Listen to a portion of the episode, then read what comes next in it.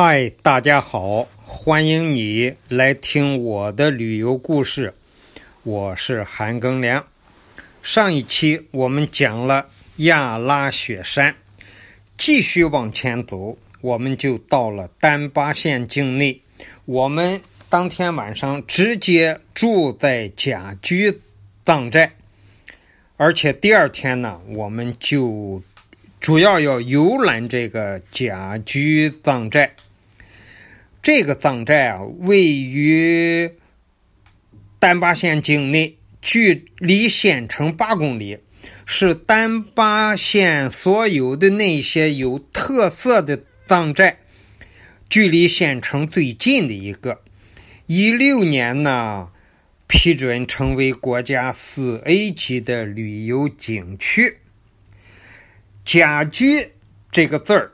在藏语里是百户人家之一。整个这个寨子从大金河的河谷一层一层向上，一直延伸到后边的卡帕马群峰脚下。整个山寨依着起伏的山势连绵，一栋栋藏式的楼房掩映在。绿树丛中，在这个高山悬崖上，或者在河坝的绿荫间，不时有炊烟袅袅，啊，烟云缭绕。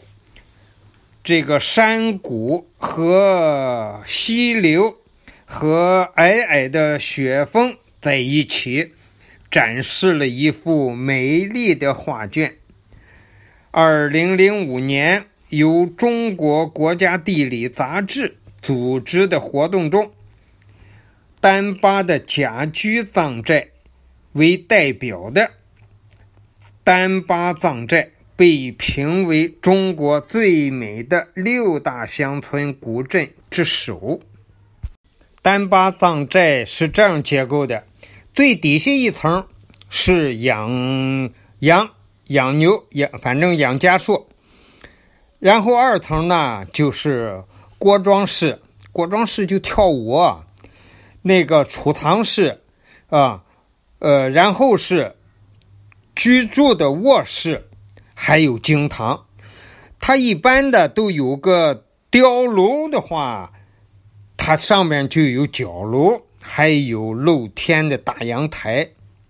在这个地方。老百姓啊，当地的藏民办这个民宿，就是旅社，安排旅游的人在他们家住，一般都是包着第二天早晨的早饭。我们也是这样，第二天早晨啊，这个主人家就做了些早饭给我们吃，和咱们呃汉地的那些早饭还是不大一样。那个稀饭也不是一样的，呃，这个味道我说不上来，呃，但是也有油条，哎，按照当汉族的习惯，呃，我们吃完了早饭呢，就出去到这个寨子里头去转转。那么到丹巴来游这个藏寨怎么玩呢？其实就是去看他们的建筑，看他们这个寨子里这些。呃，房子呀，碉楼呀，然后这个你要找一定的角度去拍照。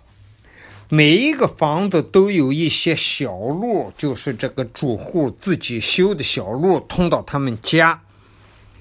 网上有这个摄影家们在丹巴的藏寨拍的那个漂亮的照片。那都是，呃，树叶黄了的时候。我们现在九月底，它这个树叶还不黄，啊，只有少部分的黄了。等到树叶都黄了的时候，哎，找好了角度拍这个黄叶当中隐映的这个藏寨和碉楼，那个照片非常美，那个景象你看了也是非常美。所以我们就在这个寨子里头，大街啊、小巷啊，就这么呃穿走。你看这个房子，有什么特色？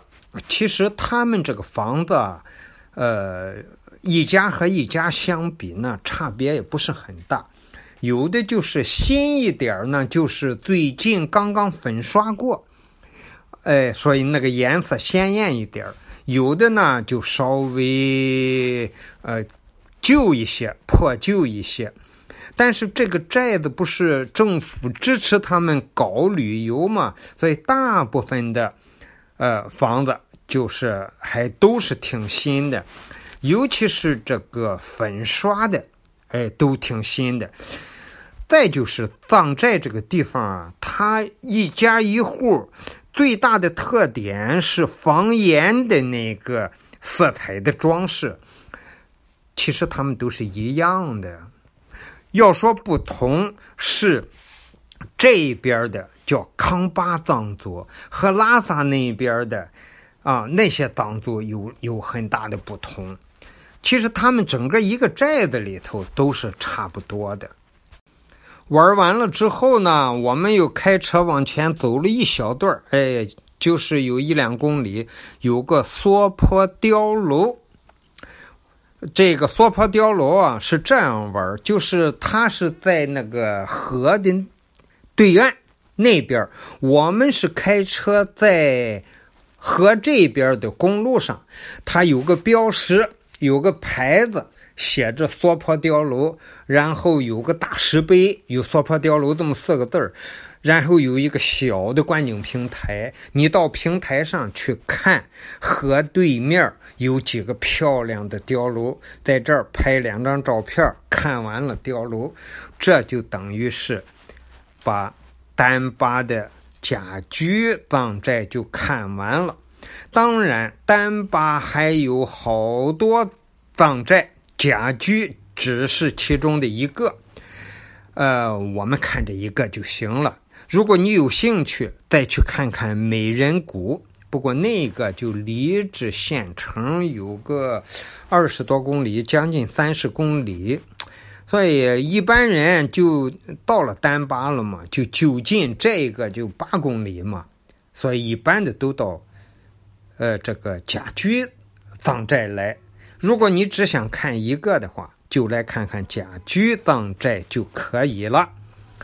好吧，今天我们丹巴甲居藏寨就跟大家介绍到这儿，谢谢你的收听，咱们明天再见。